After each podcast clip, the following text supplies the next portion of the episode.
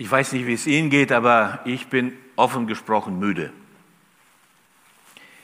Ich bin müde, das Geeiere unserer Mutti weiterhin zu verfolgen.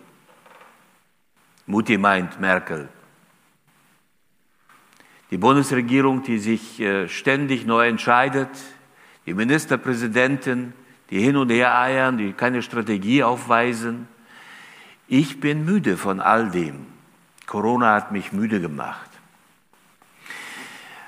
Und ich muss dagegen kämpfen, wenn dann wieder Ansagen kommen und man wieder nicht weiß, wie es weitergeht. Und äh, die Enkelkinder aus der Schule genommen werden oder in die Schule geschickt. Und zu Hause ist ein Durcheinander. Und meine Kinder sind fertig. Und meine Kinder, die in der Verantwortung stehen, sind fertig. Eine ganze Nation, so scheint es mir, wird müde. Manchmal sogar hoffnungslos. Was soll das Ganze mit Corona? Geht es Ihnen nicht so? Aber Sie sind vielleicht so frisch und fröhlich unterwegs. Immerhin gibt es, glaube ich, keine zweite Gemeinde, die am Pessachfest ein Schwein schlachtet. Man muss schon sehr viel Fantasie aufbringen, um dann ausgerechnet am jüdischen Passafest dann ein Schwein zu schlachten und Wurst draus drehen. Übrigens keine schlechte Idee, wenn Sie nächstes Mal dann ein Rind schlachten oder ein Schaf und die gleiche Wurst drehen, dann können Sie auch die muslimischen Nachbarn einladen, die helfen Ihnen. Und das geht dann auch für die Mission. Und Sie haben gleich eine missionarische Aktion hingelegt. Aber mit dem Schwein wird es nicht funktionieren. Vielleicht geht es Ihnen nicht so, aber mir geht es so. Und vielen, vielen in Deutschland geht es so. Neulich hatten wir ein Arbeitskreistreffen in der Deutschen Evangelischen Allianz und wir unterhielten uns über diese ganze Thematik und es war sehr klar, schnell sehr klar geworden, wie zerrissen mittlerweile auch unsere evangelischen und pietistischen und evangelikalen und freikirchlichen Gemeinden sind. Die einen für, die anderen gegen. Die einen wollen sich so schnell wie möglich impfen, die anderen halten das für ein Teufelszeug. Und so weiter und so fort. Manchmal hat man den Eindruck, die Welt ist durch die Pandemie in ein tiefes Loch gefallen. Und bei uns geht's ja noch einigermaßen, aber ich bin ja sehr viel unterwegs, weltweit unterwegs. Äh, vielleicht jetzt nicht im Reisen, aber im Zoom allemal. In manchen Ländern dieser Welt ist es nicht nur eine Frage nach Wollen oder Nicht-Wollen, sondern eine Frage nach Leben und Tod. Buchstäblich so. In Indien hat man manch ein Slum einfach dicht gemacht und lässt die Leute verrecken, weil sie nichts zu essen haben. Und weil man befürchtet, dass sie Leute anstecken würden, macht man dicht. Und die Versorgung, die dann aus Deutschland beispielsweise oder aus USA kam, vom Bundesentwicklungsministerium, ist jetzt gestoppt, weil die Gelder brauchen wir ja, um unsere eigenen Leute zu bezahlen. Es ist faszinierend, wie ungerecht das zugeht. Über 40 Länder in dieser Welt haben gar kein Geld, um irgendeine Vakzin zu bezahlen. Nicht einmal Geld, um Masken zu bezahlen. Hoffnungslosigkeit breitet sich aus. Ich möchte heute mit euch zusammen über Sinn und Unsinn von Pandemien reden und in dieser schwierigen Zeit ein Wort von Gott lesen, das mir bei all meiner Müdigkeit immer wieder neu Mut gibt. Wir finden dieses Wort im Epheserbrief Kapitel 2, Vers 8 bis 22 und Sie, bitte entschuldigen Sie mich, dass das so ein langer Text ist, aber ich komme ja aus Eversbach, habe alle, die, alle EFG und Freikirchen hier in Haiger längst besucht, denn mein erster Besuch in Haiger war 1976. Und es ist viele Jahre her und ich war nie bei euch, deshalb habe ich jetzt einen langen Text extra für euch ausgesucht. Denn aus Gnade seid ihr gerettet durch Glauben und das nicht aus euch. Gottes Gabe ist es. Nicht aus Werken, damit sich äh, jemand, niemand rühme. Denn wir sind sein Werk, geschaffen in Christus Jesus, zu guten Werken, die Gott zuvor bereitet hat, dass wir darin wandeln. Darum denkt daran, dass ihr, die ihr einst nach dem Fleisch Heiden wart und Unbeschnittenheit genannt wurdet, von denen, die genannt sind, Beschneidung, die am Fleisch mit der Hand geschieht, dass ihr zu jener Zeit ohne Christus wart, ausgeschlossen vom Bürgerrecht Israels und den Bundesbeschlüssen der Verheißung fremd. daher haftet ihr, hattet ihr keine Hoffnung und wart ohne Gott in der Welt. Jetzt aber in Christus Jesus seid ihr, die ihr einst fern wart, nahe geworden durch das Blut Christi. Denn er ist unser Friede, der aus beiden eins gemacht hat und hat den Zaun abgebrochen, der dazwischen war, indem ihr durch sein Fleisch die Feindschaft wegnahm. Er hat das Gesetz, das in Gebote gefasst war, abgetan, damit er in sich selber aus den Zweien einen neuen Menschen schaffe und Frieden mache. Und die beiden versöhnte mit Gott in seinem Leib durch das Kreuz, indem er sie die Feindschaft tötete durch sich selbst. Und er ist gekommen und hat im Evangelium Frieden verkündet, euch, die ihr fern wart, und Frieden denen, die nahe waren. Denn durch ihn haben wir alle beide in einem Geist den Zugang zum Vater. So seid ihr nun nicht mehr Gäste und Fremdlinge, sondern Mitbürger der Heiligen und Gottes Hausgenossen. Erbaut auf dem Grund der Apostel und Propheten, wie Jesus Christus der Eckstein ist, auf welchem der ganze Bau ineinander gefügt wächst zu einem heiligen Tempel in dem Herrn. Durch ihn werdet auch ihr miterbaut zu einer Wohnung Gottes im Geist. Wenn man diesen Text einmal sich genauer anguckt, dann gibt es hier ein paar zentrale Aussagen. Eine davon, hoffnungslos in der Welt. Menschen, die hoffnungslos in der Welt sind, die keine Hoffnung in der Welt haben. Wie die Kongolesen beispielsweise im Nordkongo. Die haben keine Hoffnung, eine Vakzin zu bekommen. Die haben keine Hoffnung, Masken zu tragen. Die haben keine Hoffnung. Die haben gar kein Geld. Denn das Geld, was sie hätten, das hat jetzt Bayer Leverkusen und die anderen deutschen westlichen und westlichen Konzerne, die ihre Naturressourcen alle aus dem Land holen und eine Wüste zurücklassen. Soziale Wüste, menschlich schreckliche Wüste und ökonomische Wüste. Wir haben keine Hoffnung in der Welt. Corona zeigt uns sehr deutlich, wie schnell das passieren kann. Es braucht nur mal irgendwie in der Welt so ein Naturphänomen auftauchen oder auch von Menschenhand, Menschenhand gemachtes Phänomen. Ich persönlich glaube gar nicht, dass Corona so ein natürliches Phänomen ist. Da haben die Chinesen sich was erlaubt. Aber das ist eine andere Frage. Egal was ich glaube, jetzt ist es da. Es ist da und es ist massiv da, ohne Gott und Hoffnung in der Welt. Apostel Paulus konnte das sehr gut nachvollziehen. Denn in der Welt, in der er lebte, in der Antike waren viele Menschen, die so hoffnungslos dahin vegetierten, die verärgert waren, die sauer waren über das Nicht-Existierende, die zu Hause aufeinander hockten, weil es keine Arbeit gab, und Arbeitslosengeld zahlte der römische Staat nicht. Es war eine fürchterliche Zeit. Und in diese Zeit hinein, in diese Masse von Menschen hinein, spricht Apostel Paulus seine Worte, die an die Epheser gehen und auf diese Weise dann an uns alle.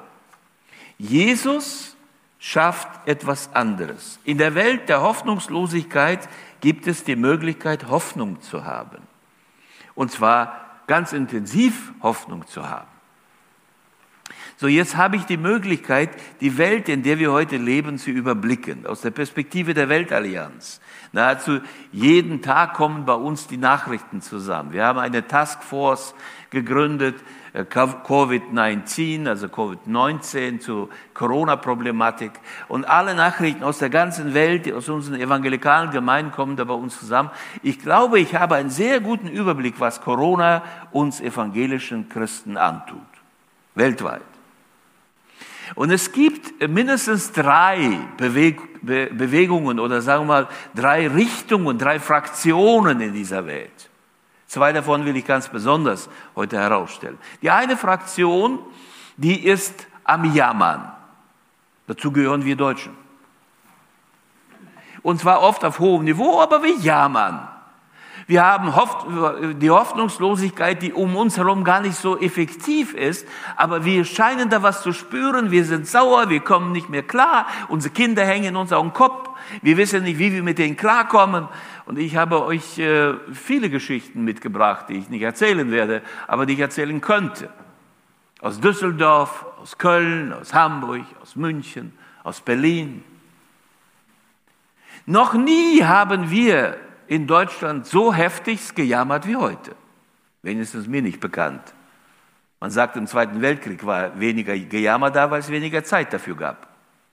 Jetzt haben wir genug Zeit. So, wir sind nicht die Einzigen, die jammern. Die Kanadier, die jammern, die Franzosen, die jammern, die Briten, die jammern, die Amerikaner jammern. Die sind meist Optimisten, jetzt jammern sie. Also die reichen Länder jammern. Sie jammern massiv. Corona. Und faszinierenderweise, trotz aller Technologie, die wir haben, trotz aller, aller Möglichkeiten, die wir haben, trotz dem vielen Geld, was uns zur Verfügung stellt, trifft es uns recht hart. Habt ihr euch jemals darüber Gedanken gemacht, warum haut dieser kleine Virus ausgerechnet uns so um die Ohren? Das ist ja mal eine Frage. Also äh, man kann ja sagen Zufall, aber als äh, frei evangelischer Christ glaube ich an keine Zufälle. Ich glaube schon an Gottes Wirken in der Welt und dass Gott Dinge zulässt oder auch nicht. Und wenn er Sachen zulässt, wozu? Warum? So die einen, die jammern, nahezu hoffnungslos. Also was wird da passieren? Und jetzt wird schon die nächste Pandemie angekündigt und so weiter und so fort. Wohin läuft diese Welt? Was wird mit mir bloß sein? Na gut, ich bin jetzt 66, ich bin Rentner, zwar mit zwei N geschrieben, rennt sehr viel rum, aber trotzdem, ich habe mein Leben fast gelebt, aber meine Kinder, meine Enkelkinder, die anderen in dieser Welt, und die sind meist im Süden, die äh, in der südlichen Hemisphäre vorzufinden, die sind enorm aktiv. Noch nie war die Gemeinde Jesu weltweit gesehen so missionarisch aktiv wie heute. Und noch nie haben wir so viele Bekehrungen gehabt wie heute. Nicht unter uns, im Süden. Was machen sie anders? Nun, unser Text macht das recht deutlich, was sie anders machen. Zum einen gehen diese Menschen zu Jesus und sagen, wir brauchen Frieden. In, inmitten einer Pandemie wie diese brauchen wir, ja, wir brauchen das Gefühl, dass, dass jemand uns innerlich glücklich stimmt. Wir brauchen eine innere Ausgewogenheit. Das Gejammer führt ja nirgendwo hin. Wir müssen in uns ganz werden. Wir dürfen uns nicht zerreißen lassen von all den Ängsten und Befürchtungen und von all den Bazillen und Aerosolen, die da in der Welt herumschwören. Wir brauchen Frieden. Und unser Text sagt, Jesus ist unser Friede. Jesus hat Frieden gebracht. Er hat uns mit Gott versöhnt. Und deshalb ist Gott jetzt der Vater, der uns führt und leitet. Es kann überhaupt keine Situation geben, die so schlimm wäre, dass Gott sie nicht in, unter Kontrolle hätte. Ja, Gott ist nicht Merkel. Gott ist nicht die Mutti. Gott ist aber auch nicht unser Ministerpräsident. Gott ist Gott. Und er ist unser Vater. Deshalb weiß er Bescheid. Er bleibt in Kontrolle. Egal, was in der Welt alles zusammenbricht, er ist unser Friede. Und das Wort Friede ist ein wunderschönes Wort, weil es eigentlich den inneren, die innere Zufriedenheit beschreibt. Ein Mensch, der locker wird, der Perspektive hat, der nicht zusammenzuckt, der hat ein Fundament, von da aus kann er weitergehen. Jesus ist unser Friede, der hat uns Gott als Vater nahegebracht und jetzt haben wir Zugang zu ihm. Die Fernen und die Nahen. Solche, die es verdient haben, solche, die es gar nicht verdient haben. Alle. Alle. Wir können zu Gott und bei Gott Befriedung finden. Was für ein gewaltige, eine gewaltige Botschaft. Nun, äh, diejenigen, die weniger jammern, die haben das kapiert. Die haben das kapiert. Sie gehen zu Gott und suchen bei Gott eine Grundlage, die sie jetzt weiterbringt. Ein zweites. Bei uns ist es oft so in diesen Jammerländern des Westens, dass sobald das Gejammere losgeht, da zieht man sich auf sich selbst zurück. Da geht es um mich. Es wird ichisch. Ja, also bei uns zum Beispiel im Klopapier. Mein lieber Mann, was haben wir uns in der ganzen Welt blamiert mit dem Klopapiereinkauf? Egal wo ich hinkomme in der Welt, die fragen mich alle, ja, habt ihr jetzt in Deutschland genug Toilettenpapier? Ja, was ist das denn für ein Image? Die Klopapiernation. Die Amerikaner, die haben sich bis auf die Knochen blamiert, da war Klopapier genug da, aber innerhalb weniger Tage, sobald die ersten Lockdowns kamen, waren alle Waffen weg und alle Munition. Die mussten sich bewaffnen. Ja? Und dann ging es los in dieser Welt. Black Lives Matter, warum? Weil die Schwarzen umgebracht wurden. Ungerechtigkeit in Amerika. Ja, Verteilungskämpfe in anderen Ländern. Was machen wir mit AstraZeneca bloß jetzt alle, ja? Ja, die geben unser Vakzin, unser Vakzin, geben die nach England. Mit welchem Recht? Und England, diese Geizköpfe, die geben nichts an die Welt. Ist ja verständlich, wenn ein Ministerpräsident die Frisur hat, die Mr. Johnson hat, der verwirrt ist er allemal, oder?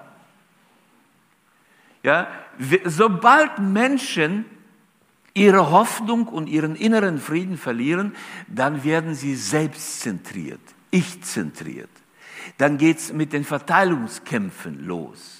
Und da kann der, der Apostel Jakobus schreiben, im Jakobusbrief Kapitel 4, ab Vers 1, woher kommen denn die Kriege? Woher kommen die Streitigkeiten unter euch? Woher kommt der ganze, das ganze Ding? Kommt es nicht da, da daher, dass ihr äh, Gott nicht bittet und dann bittet ihr Gott und bekommt nichts? Weil das, was, warum ihr bittet, ihr nur in euren eigenen, in euren eigenen Gelüsten verzerren wollt und verzehren wollt. Auf einmal ist die Ich-Sucht da, das große Ich auf dem Thron. Wir Deutschen, wir Amerikaner, wir Franzosen, wir Engländer, wir, wir, wir 80-Jährigen, wir 70-Jährigen. Ich wünsche mir auch, dass ich schneller so eine Spritze kriege, da kann ich endlich mal wieder reisen, denke ich mir. Aber ich bin 66. Irgendwann mal im Juni vielleicht. Mein Vater ist 87. Er hat jetzt den Termin für den 12. April. Wäre bloß in Russland geblieben. Da wären wir schon alle geimpft. Zwar mit Sputnik V, aber was dieser Sputnik bringt, weiß ja keiner. Wer weiß denn, was Seneca bringt? Und wer weiß dann wirklich, was diese ganze Vaccination bringt? Also wir haben viele Möglichkeiten, aber wie wird's?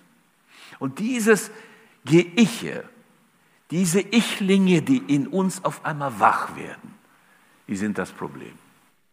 Nun, das Interessante in unserem Text ist, dass der Friede, den Christus bringt, der Friede ist jetzt inklusiv. Es geht nicht mehr um ich, sondern es geht um uns. Um die Fernen und um die Nahen. Sie werden zu einer neuen Gemeinschaft zusammengeführt die Gemeinschaft des Volkes Gottes. Mehr noch, sie werden zu einem Tempel Gottes zusammengeführt, in dem Gott sich offenbart.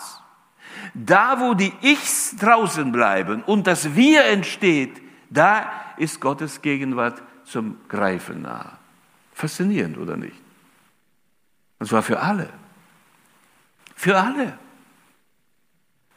Gott schafft eine Gemeinschaft der Befriedeten, der Versöhnten, das ist die zweite Aussage. Und das finde ich jetzt in der Zweidrittelwelt immer wieder genau so gelebt. Ja, sie gehen zu den Menschen und sagen, wir möchten, dass sie auch zu uns kommen. Nur mal ein Beispiel. In Argentinien, in Buenos Aires beispielsweise, da waren die Krankenhäuser sehr schnell dicht. Was haben unsere Freikirchen gemacht? Sie haben ihre Gemeindehäuser in Kliniken umgewandelt. In Kliniken umgewandelt. Es gab keine Möglichkeit in Krankenhäusern, also die Gemeindehäuser sind die besten Hospitäler, weil Gott da zu Hause ist. Da ist der Heiler, der Heiland da. Sie haben ihre Gemeindehäuser in Krankenhäuser umgewandelt. Oder in äh, Usbekistan, in Zentralasien, wo die meisten äh, gläubigen Christen jetzt gerade vor einiger Zeit zum Glauben gekommen sind, alles ehemalige Muslime, da haben die Gemeinden ihre Gemeindehäuser, die wenigen, die sie registriert bekommen haben, sie haben sie in Nähfabriken umge umgewandelt und haben jetzt Masken genäht. Und die Masken haben sie ihren muslimischen Nachbarn gegeben. Allein seit Mai letzten Jahres haben sich in Usbekistan mehr als 2000 Menschen aus dem Islam für, zu Christus entschieden, für Christus entschieden, weil es Masken gab von Christen, reines Wasser gab von Christen. Und die Regierung hat zum ersten Mal, eine islamische Regierung, eine Klinik genehmigt, eine christliche Klinik, die sie Lukas-Klinik nennen. Hatten sie Geld? Nein.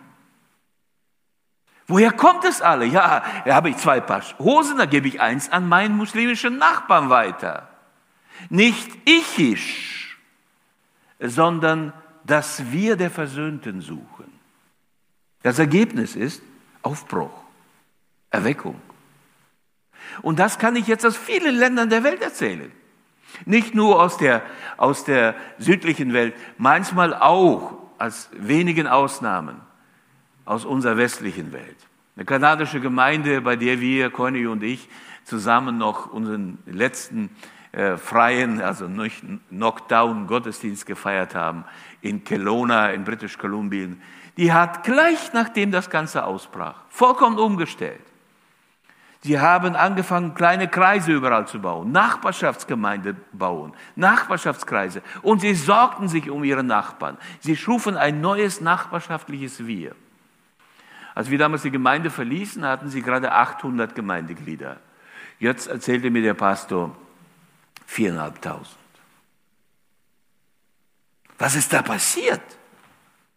Ja, da haben Versöhnte, statt zu jammern, Versöhnung weitergegeben. Und wenn das dann eine Maske war, oder wenn es eine Vakzin war, wenn es irgendetwas war dieser Art, sie gaben es weiter. Und ein dritter Gedanke, der in unserem Text so immanent wichtig ist. Hier wird sehr schnell deutlich im Text, dass der Frieden, den Christus gibt, das ist kein Chillgefühl für das, für das Individuum. Gott befriedet uns nicht, damit wir chillen, sondern der Frieden, der Gott uns gibt, das ist ein Auftrag. Ein Auftrag. Die Versöhnten werden zu Botschaftern der Versöhnung.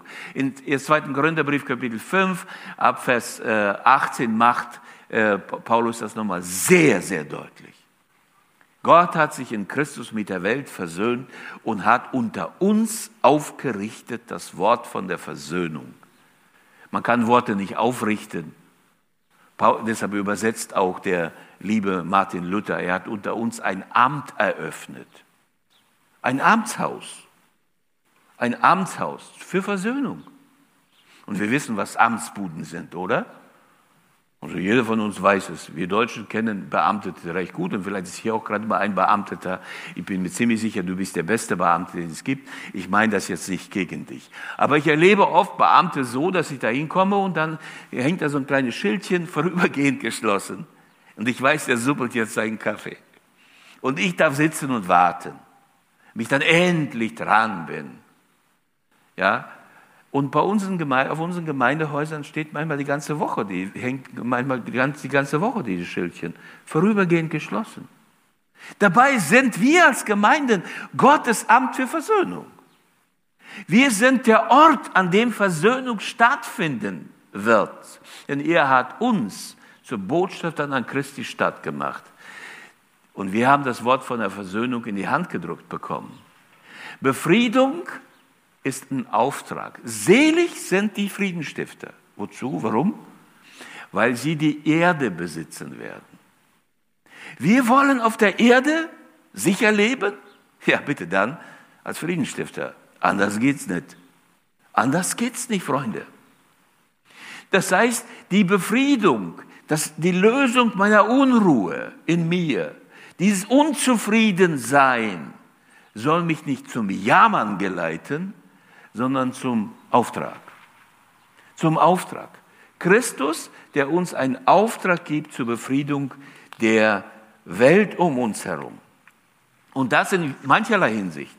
Nicht nur zur Befriedung von Menschen, sondern zur Befriedung der gesamten Schöpfung. Im Römerbrief kann Apostel Paulus schreiben, Römerbrief Kapitel 8, die gesamte Schöpfung, die stöhnt und sehnt sich nach der Offenbarung der Kinder Gottes. Dass die Kinder Gottes endlich sichtbar werden. Nicht als Jammerlappen, sondern als Versöhner. Ja? Und wenn man heute zum Beispiel die Schöpf, an die Schöpfung denkt und an die Versöhnung der Schöpfung und wir gehen auf die Straßen und gucken mal, wer auf der Straße sich für die Versöhnung der Schöpfung mit uns Menschen einsetzt, dann sind das Fridays for Future. Dann sind das irgendwelche Teenies. Und wo ist Gemeinde Jesu? Ja, die ist zu Hause im Gemeindehaus. Die ist gerade dabei, ihren Gottesdienst vorzubereiten für sich selbst. Habe ich was gegen diese Gottesdienste? Nein. Bin doch froh, hier bei euch zu sein. Habe ich was gegen Gemeinschaft mit euch? Nein. Ich habe nicht einmal was gegen ein geschlachtetes Schwein beim Passafest, weil ich mich auf die Wurst freue. Ja, ich habe nichts dagegen. Aber wogegen ich was habe, dass wir uns in Zeiten der Corona von unserem Auftrag weggeleiten lassen. Dass wir uns diesen Auftrag stehlen lassen weil wir auf uns selbst geworfen werden, weil unsere Arbeitsstellen geschlossen sind, wir nicht mehr einkaufen können, wie wir wollen, wir können dies nicht, nicht einmal zum Friseur können wir gehen. Was hatte ich eine Mähne? Dann bin ich zu meiner Tochter gegangen und gesagt, so, jetzt geht's der Rasenmäher los. Mach was daraus. Da kam ich nach Hause und mein Vater, der 87-Jährige, sieht nicht mehr so gut. Er guckte mich an und sagt, aha, was bei der Stephanie? So sieht's aus. Niemals zum Friseur kann ich mehr gehen. Armes Lieschen. Vielleicht nicht. Aber könnte es sein, dass das nicht gehen können, das nicht einkaufen können, die Herausforderung mit den Kindern zu Hause, dass das auf einmal zum Auftrag wird? So wie zum Beispiel beim Jesushaus in Düsseldorf. Da hat das Jesushaus Düsseldorf sich in der Umgebung mal umgesehen, hat die Leute befragt und geguckt, was ihre Nöte und ihre Probleme sind und haben beispielsweise festgestellt, dass viele Eltern gar nicht fähig sind, ihre Kinder zu Hause, quasi zu Hause, äh, dann entsprechend der Pläne, die aus den Schulen kommen, zu schulen. Viele Kinder haben keinen Laptop und können sich gar nicht mal die Lektion reinziehen, die digital darüber kommen. Und sie bleiben alle hängen. Und was macht das Jesushaus in Düsseldorf? Sie haben jetzt in ihrem großen mehrstöckigen Gebäude, haben sie angefangen, ganz einfache, abgesprochen mit, dem, mit den Ämtern, einfach, äh, einfache Betreuungsgruppen einzurichten. Und sie haben gesagt, ja, können unsere Älteren, diejenigen, die sowieso so Rentner sind wie der Johannes Reimer, können die nicht mal hingehen und mit dem Kind so ein bisschen lernen? Vor allen Dingen, wenn sie gut gebildet sind. Und da kann Mama und Papa mal ausruhen, wenigstens für ein oder zwei Tage. Ihr könnt euch gar nicht vorstellen. Die Gemeinde hat das angefangen und das dauerte keine paar Wochen. Und auf einmal war Jesus Haus immer die charismatische Halleluja-Schmiede in den Augen der Bevölkerung. Auf einmal waren sie was anderes. Sie waren eine Alternative, die Hoffnung brachte. Hoffnung in die Familien, Hoffnung zu den Kindern, Hoffnung für die Eltern, sogar für die Schulen Hoffnung. Faszinierend, was passiert, wenn auf einmal diese Situation, die so schwierig ist, umgedreht wird und wir fragen, lieber Herr, nicht warum trifft uns das alles, warum sind wir wieder dran, wir Deutschen sind aber immer die Deppen, sondern wozu? Kann es sein, dass die Pandemie die Chance darstellt, um weiterzukommen? Weiter im Bereich der Mission, der Missionsarbeit. Wir brauchen dazu natürlich ein bisschen mehr Kreativität, aber zunächst einmal sollten wir begreifen, was die Prinzipien unseres Textes sind. Christus hat die Grundlage geschaffen, auf der nicht mehr gejammert werden muss. Wir haben den Zugang zum Vater und er steht in Kontrolle. Als Schwester, die heute 80 geworden ist, die will ich das wirklich mal zusprechen. Er weiß, wie lange wir leben. Und er weiß, wozu das alles gut ist. Wir müssen nicht jammern. Stöhnen können wir zwischendurch, weil die Wehwehchen werden immer größer. Kann sein. Und ein Pillchen hier und da tut auch manchmal gut. Aber die Grundlage, diese Grundlage ist gelegt. In Christus haben wir Frieden. Und damit ist das Gejammer und die Hoffnungslosigkeit an ein Ende gebracht. Müsse nicht mehr. Für uns und für die anderen. Zweitens, wir müssen begreifen, wir sind nicht alleine. Wir sind hineingestellt in eine faszinierende Bewegung Gottes in dieser Welt. Bitte, eine Milliarde, eine Milliarde von Menschen, die genauso glauben wie ihr. Eure Geschwister. Genau solche Geschwister wie ihr. Da ist eine gewaltige Masse von Menschen. Und ich stelle mir vor, wenn diese gewaltige Masse von Menschen aufhört zu jammern, und anfängt, Missions, Missionsauftrag ernst zu nehmen, was dann passiert. Der Bischof unserer Gemeinden in, äh, in Usbekistan, zugleich Allianz, Generalsekretär, ich rede, spreche mit dem fast jede Woche und dann rief ich ihn wieder an und da erzählte er mir, weißt du was, wir haben alle schon Corona gehabt. Er sagt, und, und äh, geht's euch gut? Ja, es geht uns wieder gut. Weißt du, warum wir alle Corona hatten? Wir hatten keine wir hatten keine, keine Vakzinen, da haben wir die Corona mitgemacht. Jetzt haben wir alle äh, entsprechende Antikörper gebildet. Und jetzt, was machen wir jetzt? Jetzt sind wir aktiv. Wir kommen zu den Leuten, wenn es keine Medizin gibt, dann gibt es immer noch die Hände, die wir auflegen können. Und dann erzählte der mir. Er erzählt mir jede Woche von Krankenheilungen unter Muslimen, in, in, muslimischen Familien. Der erzählt mir jede Woche solche faszinierende Geschichten, dass ich manchmal vor Neid fast platze. Ja, warum geht das da und hier nicht? Ist Gott da vielleicht ein anderer? Nein, da ist kein anderer Gott, das sind andere Christen. Das ist der Unterschied. Ja, wir sind eine Gemeinschaft. Wir sollten uns anstecken lassen von unseren Geschwistern anderswo, die wirklich im Aufbruch stehen, weil wir verstanden haben, das ist das Dritte dass unsere Befriedung ein Auftrag ist und nicht eine Selbstzweckgeschichte, die mich nur einfach mal chillen lässt. Nein, Friede Gottes ist ein Auftrag zur Friedensstiftung. Versöhnung mit Gott und mit meinem Nächsten ist ein Auftrag zur Versöhnung mit der Welt da draußen, sogar mit der Schöpfung. Die Gemeinde Jesu hat die große Chance, in Zeiten dieser Pandemie zum Zentrum der Versöhnung zu werden. Wir als Netzwerk für Frieden und Versöhnung hier in Deutschland haben deshalb auch so ein Programm aufgelegt. Es nennt sich Gemeinde als Zentrum der Versöhnung. Und wir helfen normalen Gemeinden, sich zu solchen Zentren zu entwickeln. Ja, wenn man heute äh, beispielsweise durch unser Land fährt, wie ich das oft tue, und äh, wenn ihr das tun würdet, was ich oft mache, ich komme dann in eine fremde Stadt, bei euch heute hat mich meine Taxifahrerin hierher gebracht, meine Frau. Aber sonst nehme ich oft ein Taxi. Und dann sage ich zum Taxifahrer, bringen Sie mich bitte zum Zentrum der Mediation und Versöhnung in dieser Stadt. Und dann sitzt der Türke da, meistens Türken oder sonstige Ausländer, und guckt mich an und sagt, was du meinen? Er sagt, bringen Sie mich zum Zentrum der Mediation, der Versöhnung. Verstehe nicht. Ja, du Ärger haben mit deiner Frau, wohin gehen?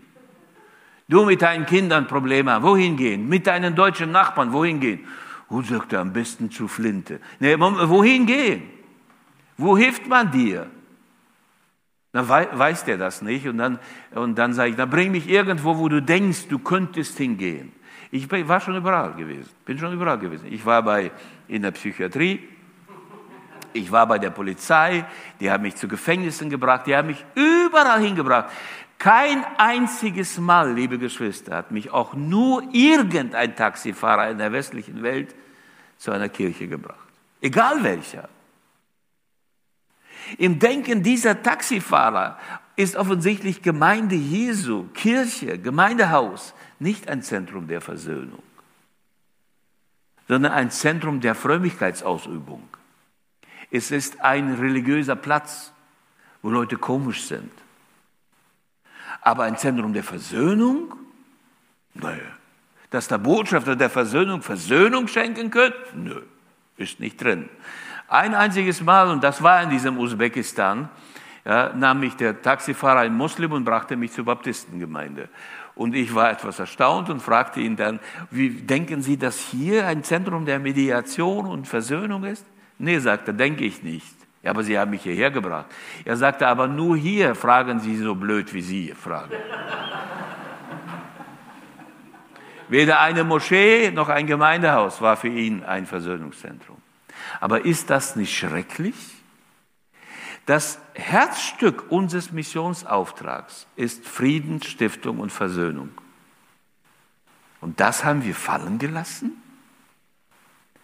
Und dann ersetzen wir das Herzstück des Evangeliums mit unseren eigenen Ideen. Und meist sind sie sehr egoistisch, dass es mir besser geht. Das egoistischste, Gebet, das ich kenne, das habe ich gleich als deutscher Junge im Baltikum ja von meinen Eltern als erstes gelernt.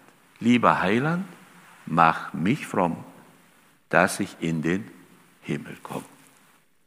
Es geht um mich, lieber Heiland, dass ich in den, Mittel, in den Mittelpunkt bin, dass ich in den Himmel komme. Ja, sicher, ich verstehe das ist ein Kindergebet und das war auch nicht schlecht, denn auf diese Weise bin ich dann Gott näher gekommen, mit der Zeit schon. Aber dass ich in den Himmel komme, ist das einzige Anliegen meines Daseins auf dieser Erde? Nein. Wenn das der Fall wäre, der wäre bei der Evangelisation hier bei euch am Ort, wo du zum Glauben gekommen bist, gleich mit, zusammen mit dem Evangelisten, mit dem Günther Klempner, Klempner oder mit, mit äh, Anton Schulte, wer immer hier gewesen ist bei euch, ja, der wäre gleich ein Würgeengel mitgekommen. Und sobald du dich bekehrt hast und wiedergeboren wurdest, da hätte der zack, die eine über die Birne gehauen und du wirst tralala gleich in den Himmel gegangen. Wenn das der Sinn wäre, nein, der Sinn unserer Existenz in der Welt ist ein anderer. Wir sollen versöhnt werden mit Gott. Ja, da kommen wir in den Himmel. Also um den Himmel musst du dir keine Gedanken gemacht, machen, wenn du Heilsgewissheit hast und du Evangela bist. Und wenn du keine Heilsgewissheit hast, dann solltest du mal ins Gespräch kommen. Ich lade dich gerne ein. Wir kommen damit schon klar. Aber wenn du Heilsgewissheit hast, dann musst du dich die Frage stellen, ja, und wofür bin ich dann da? Ich habe einen Auftrag, einen Versöhnungsauftrag. Also meine liebe FEG, als wir, meine Frau und ich hier hinkamen, reinkamen, habe ich das Kreuz gleich gesehen. Gell? Also hier, Franz, ich darf dich bitten, mein lieber Andreas. Also setzt dieser, dieser, diesem äh, Kreuz eine Krone auf, eine wunderschöne Krone. Es wird Wunder bewirken bei den Muslimen, die zu euch kommen, weil ihr keine Angst mehr vor euch haben werdet. Ja, und liebe Leute, hier, dieses Gemeinde, das hat uns gleich gefallen. Meine Frau ging rein, sagte, quadratische Räume, die haben Geschmack. Die haben Geschmack. Ich sage euch, wenn eine Schwäbin sowas über ein hessisches Gemeindehaus sagt, dann ist das schon ein Wunder. Glaubt mir das. Alle Voraussetzungen da, damit hier Gottes Versöhnungsgeschehen möglich wird. Nicht nur Masken verteilen wir, wir legen Hände auf und erleben, dass Kranke gesund werden dass Zerstrittene wieder zueinander finden, dass Gottes Heil möglich wird. Denn er hat die Hessen und die Schwaben, die Preußen in meinem Fall und die Schwaben, er hat sie versöhnt, die Fernen und die Nahen, und hat einen Raum geschaffen, in dem er Gott selbst zu Hause ist. Gott selbst zu Hause ist. Als ich reinkam, meine Maske ansetzte, hatte ich den Eindruck, Boah, Herr, danke, du bist hier daheim. Auch wenn es nach Wurst riecht. Du bist hier zu Hause. Also bleibt dabei. Ich würde gerne für euch beten. Darf ich das? Als Evangelist äh, kann ich diese diese Haltung nicht, nicht wirklich ablegen. Aber ich möchte nur für diejenigen bitten, die das wirklich wollen und sagen, ich will das Corona-Gejammer abstellen. Und ich will zu dem, zu dem Menschen werden, über den andere, denen es vielleicht noch viel schlechter geht als mir, Frieden bekommen. Dass sie einen befriedeten Menschen in mir sehen. Ich will nicht Meinungen, über Meinungen streiten. Ich will nicht zur Spaltung beitragen. Ich will, dass Christus Jesus Frieden bringt. Zu meinen Nachbarn, zu den Leuten in eurem Dorf, zu den Bauern und den Technikern und den Schülern, wer immer es ist. Und wenn du das willst, dann bitte ich, dass du, dass du dich erhebst von deinem Platz. Und da will ich für dich besonders beten. Äh, Gott hört meine Gebete nahezu immer. Also bitte, wer möchte, steht bitte auf. Himmlischer Vater, wir sind dein Werk geschaffen zu guten Werken, die du zuvor bereitet hast, dass wir darin wandeln sollen. Wir sind dein Werk der Versöhnung, um Versöhnung zu predigen. Und jetzt in der Zeit der Pandemie, lieber Herr, da hat der Teufel es verstanden, viele von uns zu verführen.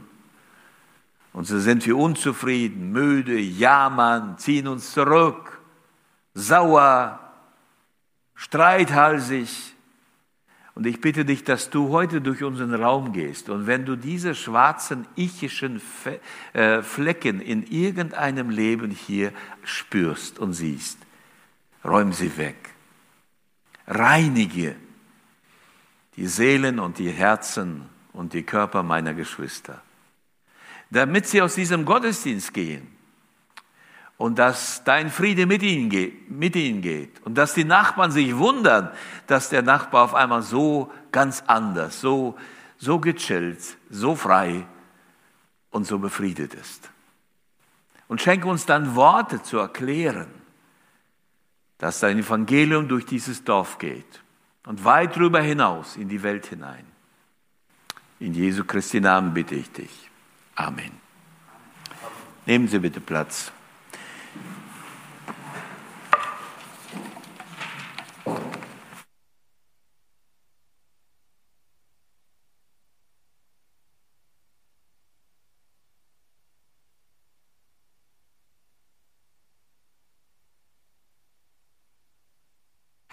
Ja, Johannes, vielen Dank für deine sehr ansprechende Predigt und deine herausfordernde Predigt. Du darfst gerne wiederkommen.